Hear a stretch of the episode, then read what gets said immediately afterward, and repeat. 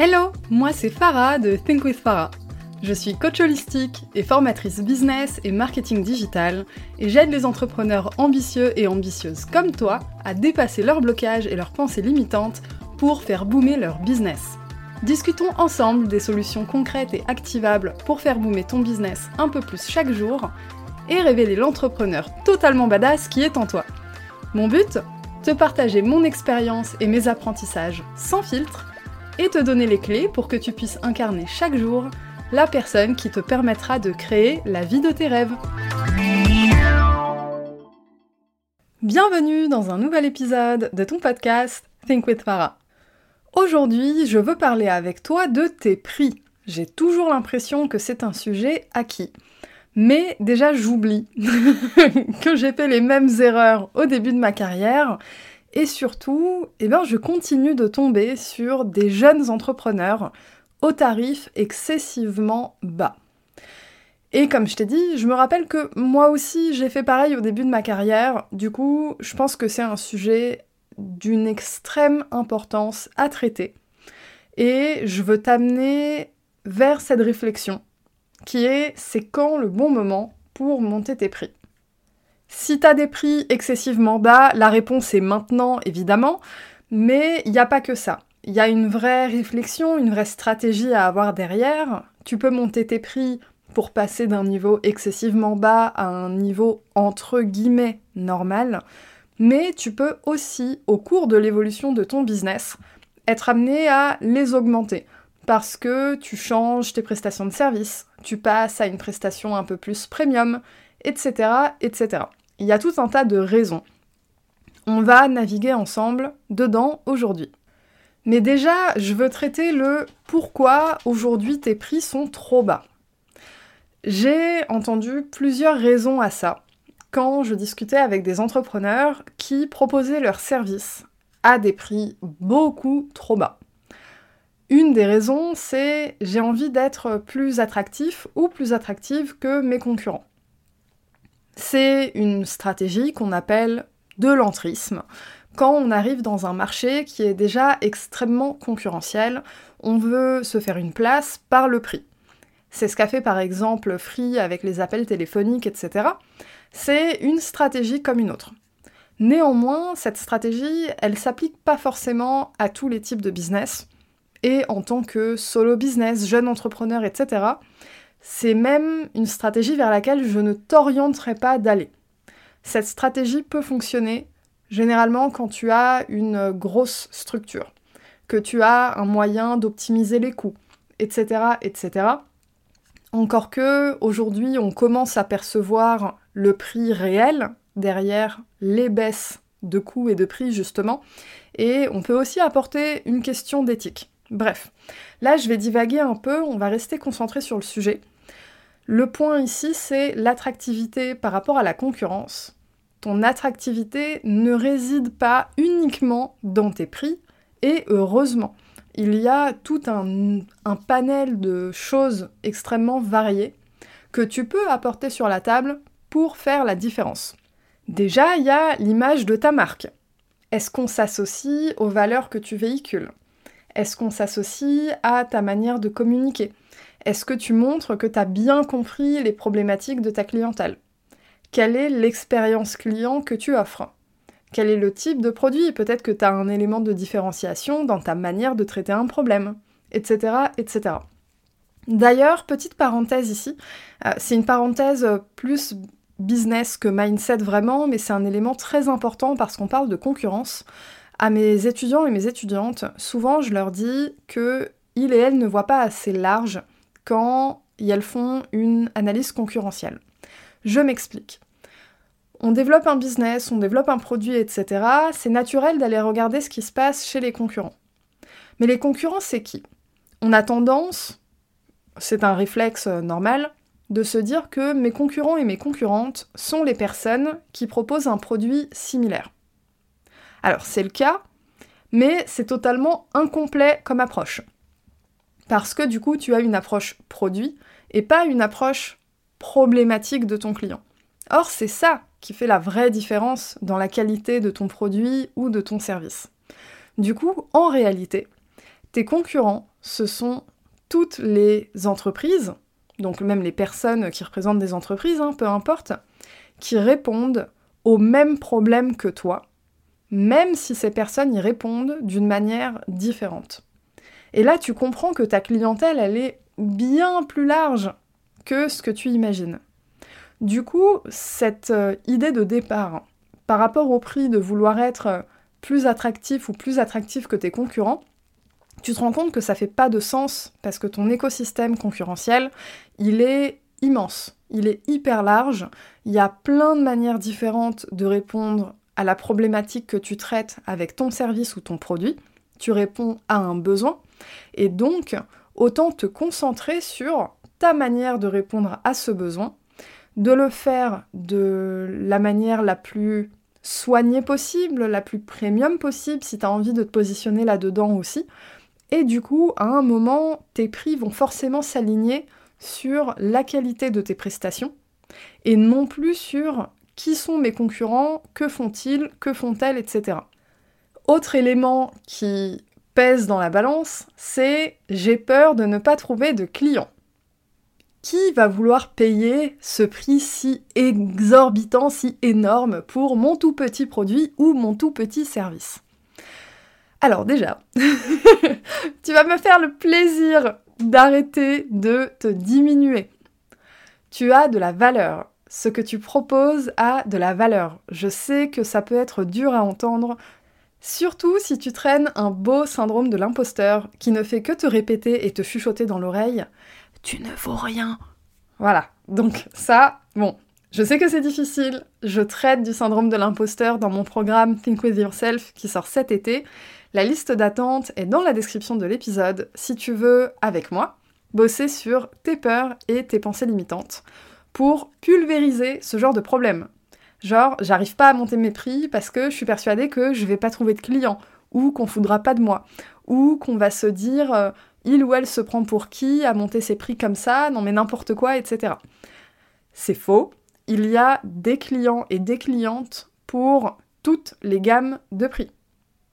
La question c'est est-ce que toi t'es à l'aise avec le prix que tu proposes? Est-ce qu'il te paraît juste? Et là il y a un truc très intéressant, c'est que ta perception de la justesse du prix va dépendre directement de ton estime de toi-même. D'où l'intérêt de travailler sur soi, de travailler sur son syndrome de l'imposteur, son rapport à l'échec, son rapport à l'argent, etc., etc. Parce que ta perception de, la justesse de ce prix va dépendre totalement de ça. C'est hyper important de travailler sur toi et de dépasser ses peurs, ses pensées limitantes pour arriver vraiment à une réflexion purement business. T'es plus parasité par tes peurs, t'es plus parasité par tes pensées limitantes, c'est bon, tu t'en es débarrassé. Elles reviennent forcément, mais tu es capable de les gérer parce que du coup tu as appris à le faire, c'est ce que moi je propose dans mon programme. Et là, tu peux vraiment commencer à penser business et faire péter ta boîte. Donc, pour revenir sur la peur de ne pas trouver de clients, il faut apporter un peu de rationalité dedans. Ce n'est pas un prix qui va t'empêcher de trouver des clients. Je suis formatrice business, marketing digital, etc. J'en sais quelque chose, ça fait partie de mon métier, de ce que j'enseigne à mes étudiants et mes étudiantes ta manière de communiquer a un impact direct sur ce qu'on appelle le prix psychologique, c'est-à-dire le prix que je suis capable de payer, le prix qui me paraît juste en tant que client ou cliente. En fonction de la promesse de vente que tu vas me faire, je vais être prête à mettre un prix plus ou moins haut. Mais ça, ça va pas dépendre de qui tu es toi en tant qu'individu. Ça va dépendre de ce que tu m'as promis, de ce que tu m'as vendu, de comment tu m'as parlé, quelle est l'expérience du prospect, quelle est l'expérience du client, etc., etc. Ça dépend de beaucoup de choses qui sont finalement très rationnelles et que tu peux travailler. C'est des choses qui s'apprennent et d'ailleurs j'aurai un module dédié avec les bases business à la fin de mon programme pour ne pas te lâcher dans la nature en mode ça y est, t'as appris à bosser sur tes peurs, maintenant débrouille-toi. Non, non, je te prends par la main jusqu'au bout, t'inquiète. Mais du coup, quand tu as peur de pas trouver de clients, tu sais qu'il existe des solutions de marketing, de communication, travailler sur ton rapport à l'argent, ta peur de l'échec, ton syndrome de l'imposteur. Ok. Néanmoins, si t'es même pas certaine ou certain de la valeur perçue de ton produit, ça peut être très difficile d'augmenter tes prix. J'insiste sur le fait d'augmenter ses prix parce que euh, je pense qu'il y a 100% de chances que tes prix ne soient pas assez élevés. Surtout si tu es en début de carrière et que jusqu'à maintenant, tu n'as jamais augmenté tes prix. Franchement, je te pose la question, c'est quand la dernière fois que tu as augmenté tes prix? Si la réponse est jamais, il faut les augmenter hier. Surtout si tu as plusieurs années d'expérience, c'est important de remettre à jour régulièrement ses offres et également du coup ses prix. Tu montes en compétences. Ça ne veut pas dire que euh, tu vas monter tes prix à l'infini et que tu vas devenir inaccessible, etc. L'accessibilité de ces produits et de ces services, c'est un élément important pour sa cible, on est d'accord. Mais tu es une entreprise, tu ne fais pas de la charité. D'abord, tu construis ton modèle d'affaires pour qu'il soit rentable.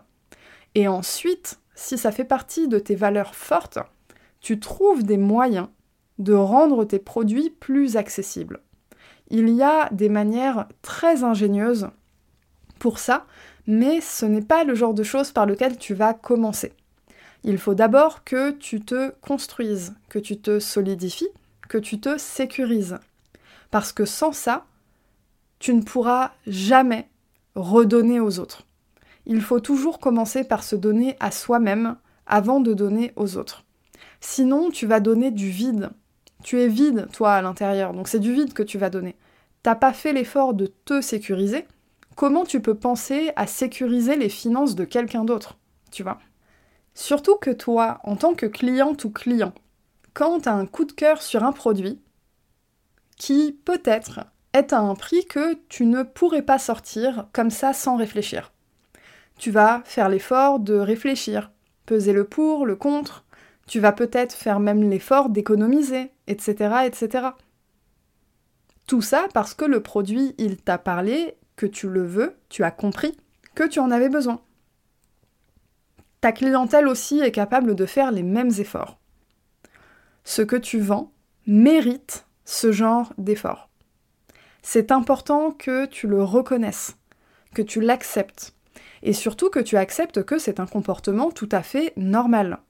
L'idée, c'est pas de vivre au-dessus de ses moyens et d'acheter en permanence des choses euh, dont on a à peine euh, les moyens de, de s'offrir, c'est pas ça du tout.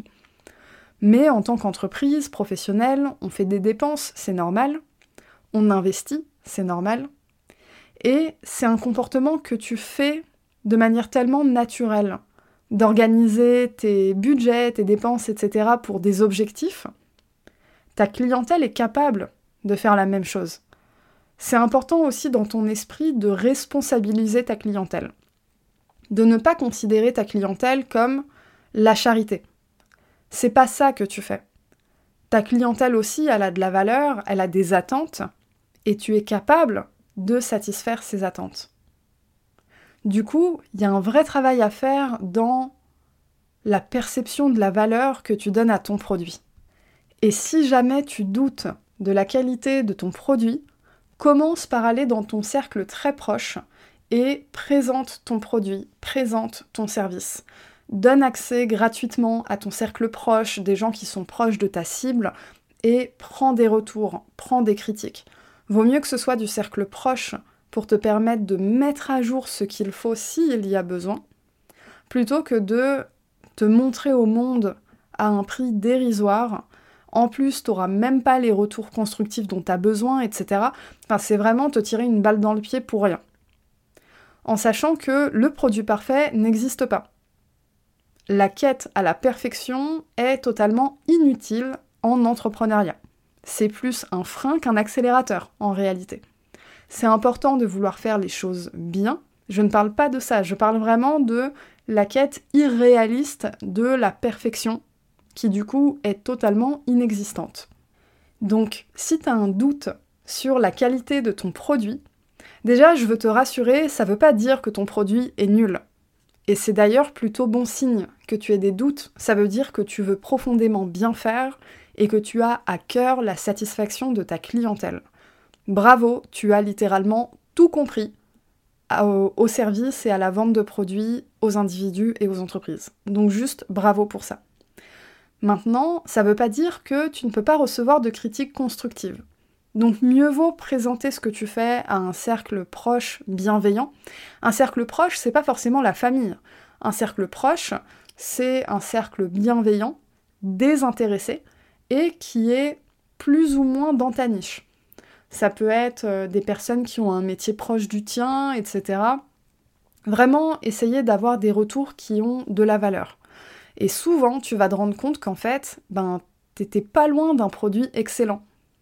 Se confronter aux autres, ça nous fait prendre conscience qu'on se mettait la pression pour pas grand chose en fait. Et qu'on était déjà très très proche de la réalité, c'est-à-dire des attentes réelles de notre clientèle. Et puis de toute façon, la valeur d'un produit ou d'un service, ça s'améliore. Ça s'améliore avec le temps, avec les compétences, et ça aussi, c'est quelque chose qui va se répertorier sur l'évolution de ton prix au fil des années. J'espère que dans ta tête, tu n'imagines pas que le prix que tu pratiques aujourd'hui sera le même dans 20 ans. Un prix qui évolue, c'est normal, et non, ça ne va pas faire fuir tes clients. Au pire, si c'est quelque chose qui te fait peur, ou que tu tiens à cœur de garder le même engagement tarifaire à ta clientèle de base, tu peux commencer à appliquer tes nouveaux prix à la clientèle qui vient après. Ou sinon, petite astuce euh, vente marketing, tu peux créer un nouveau produit similaire mais différent qui justifiera du coup un nouveau positionnement prix. C'est des petites astuces comme ça que je donne euh, et puis tu vois ce qui résonne avec toi et ce qui s'applique à ton business. Évidemment, je donne des petites astuces comme ça, mais il y a de quoi creuser des heures dessus. Euh, je fais des, formations entières sur ce genre de sujet. Si jamais ce que je te dis, ce n'est pas clair pour toi, je suis joignable sur Instagram at thinkwithfarah littéralement toute la semaine. T'as juste à m'envoyer un message, pose-moi les questions sur les trucs que t'as pas compris et je reste vraiment disponible pour toi. Je sais que c'est un épisode de podcast, donc euh, tu m'écoutes sûrement en train de euh, conduire, cuisiner, faire du sport, de la peinture, ce que tu veux. Euh, mais je suis là, je suis disponible pour toi. Je m'appelle Farah, tu peux m'écrire, il n'y a pas de problème. Enfin, revenons au cœur du sujet sur du coup le prix et ce qui empêche généralement les jeunes entrepreneurs de ne pas monter leur prix. Eh ben, il y a souvent dans la tête l'idée du c'est juste le temps de démarrer. Je débute, j'ai besoin de me faire un nom, j'ai besoin de faire mes preuves, etc., etc. Alors là-dessus, eh ben en fait, t'as raison. Je vais pas te dire un nom catégorique, euh, faut pas faire ça, machin, euh, c'est une erreur gravissime et tout. Euh. Pour parler de manière totalement transparente, mes tout premiers contrats freelance, j'étais à 10 euros de l'heure. C'est insultant. c'est ridicule, mais j'étais très jeune. C'est un sacrifice que j'avais fait en conscience aussi. J'avais en retour des formations qui m'étaient offertes, donc j'y trouvais mon compte. Euh, mais c'était quand même indécent en termes de tarifs, on est d'accord, on ne vit pas avec ça, surtout en tant qu'indépendant. Donc quand je disais au début de l'épisode j'ai fait l'erreur, j'ai fait l'erreur en gros. Et malgré ça, j'arrive aujourd'hui à un business à 6 chiffres à l'année. Donc, à aucun moment il est trop tard. Jamais, il est jamais trop tard. Tu peux toujours travailler sur toi. Tu peux toujours développer ton business. Tu peux toujours changer tes prix, changer l'identité de ta marque, etc., etc. Tu peux le faire. C'est juste un déclic à avoir et ce petit regain de confiance en toi, d'estime de toi aussi, parce qu'il s'agit de ça finalement, que t'as peut-être pas au début tu te sens pas légitime au début, tu as l'impression de pas vraiment avoir ta place. Ah là là, mais je peux pas vendre mes prix euh, euh, aussi cher alors que je viens de démarrer, etc. C'est une logique que personnellement je trouve respectable et honnête lorsqu'elle n'est pas euh, on va dire, enveloppé par un syndrome de l'imposteur un peu trop présent. C'est normal d'avoir de l'humilité quand on commence. Mais avoir de l'humilité, ça ne veut pas dire faire comme si on n'avait pas de compétences. Tu en as. Tu peux avoir une certaine humilité au départ, mais ça ne veut pas dire que ça doit t'empêcher de créer le business de tes rêves. T'as des personnes qui pètent le score dès la première année de leur activité. Et ce, en ayant de l'humilité également. Je te demande pas forcément de te mettre à incarner la place de quelqu'un qui a 15 euh, ans d'activité, qui a monté plusieurs business, euh, qui a fait des chiffres d'affaires mirobolants, etc. On n'en est pas forcément là quand tu débutes. Ce que je veux te dire, c'est que tu peux et avoir cette humilité que tu as naturellement et reconnaître objectivement tes qualités, tes compétences et à quel point tu es capable d'apporter quelque chose à ta clientèle. Et là, on en revient à ce que je disais au début, du coup, de si t'es pas certain ou certaine de la valeur perçue ou réelle de ton produit. Il y a un vrai truc à travailler dedans. Et je pense que le point le plus puissant pour casser ça, c'est vraiment te confronter à ton marché. T'es pas sûr de toi, fais une version avec un bêta test. Ton prix, tu veux le mettre à X, c'est pas grave. Au début, offre-le gratuitement en échange de retour. Tu vas le faire une fois, on est d'accord, tu vas pas faire ça toute l'année. Mais si c'est ce dont tu as besoin, fais-le. Parce que les retours de ta clientèle sont extrêmement puissants pour toi, pour ton business. Et finalement, quand tu te confrontes à ça, tu te confrontes au monde réel. C'est un peu comme quand tu fais de l'anxiété, le fait d'en parler d'un coup, ça permet de l'alléger un petit peu. Là, c'est la même chose. Tu vas te confronter à la réalité et ça va te permettre de te rendre compte que tu te faisais une montagne pour pas grand-chose en fait. Et surtout que même si t'étais à côté, ben maintenant tu as la solution pour taper dans le mille. Tu as ce qu'il faut, tu as ce qu'il te manquait. Donc finalement, tu n'as même plus d'excuses pour continuer de vendre tes services à un prix ridicule. Maintenant, en termes de positionnement prix, t'es pas obligé d'aller taper dans le premium si ça vibre pas avec toi. Évidemment, plus tes prix sont élevés, plus tu fais de chiffre d'affaires, etc., etc. C'est, on va dire, une logique euh, universelle. Il y a quelques exceptions, j'en avais parlé au début, mais on va, simplifier comme ça. Mais il faut aussi que tu penses à la vision que tu as pour ta vie. Quel type de vie tu as envie d'avoir Qu'est-ce qui te fait vibrer euh, Est-ce que tu as envie d'avoir un positionnement premium etc., etc. Comment tu as envie d'être perçu? Ça, c'est des choses que je traiterai dans mon programme. Je traiterai un peu dans le podcast aussi, dans des épisodes futurs, parce que sinon, l'épisode, il va durer une heure. Euh, d'ailleurs, si c'est un sujet qui vous intéresse, euh, faites-moi un petit message sur Instagram, comme ça je saurai qu'il faut que je, que je traite ça mais sans en arriver à positionnement premium, pas premium, etc. Mais j'ai envie de te dire que quoi qu'il arrive, il faut que tu augmentes tes prix maintenant et que tu les augmentes régulièrement. Voilà, on arrive à la fin de cet épisode. J'ai l'impression d'avoir parlé extrêmement vite, j'espère qu'il t'aura été utile et que tu es resté concentré pendant tout l'épisode. Si t'as des questions, comme je t'ai dit, t'hésites pas à m'écrire sur Instagram. Et si t'as envie de bosser avec moi sur tes pensées limitantes, tes peurs et tes blocages, rejoins la liste d'attente de Think With Yourself dans la description de l'épisode et embarque avec moi pour le lancement qui aura lieu cet été. Allez, je te dis à la semaine prochaine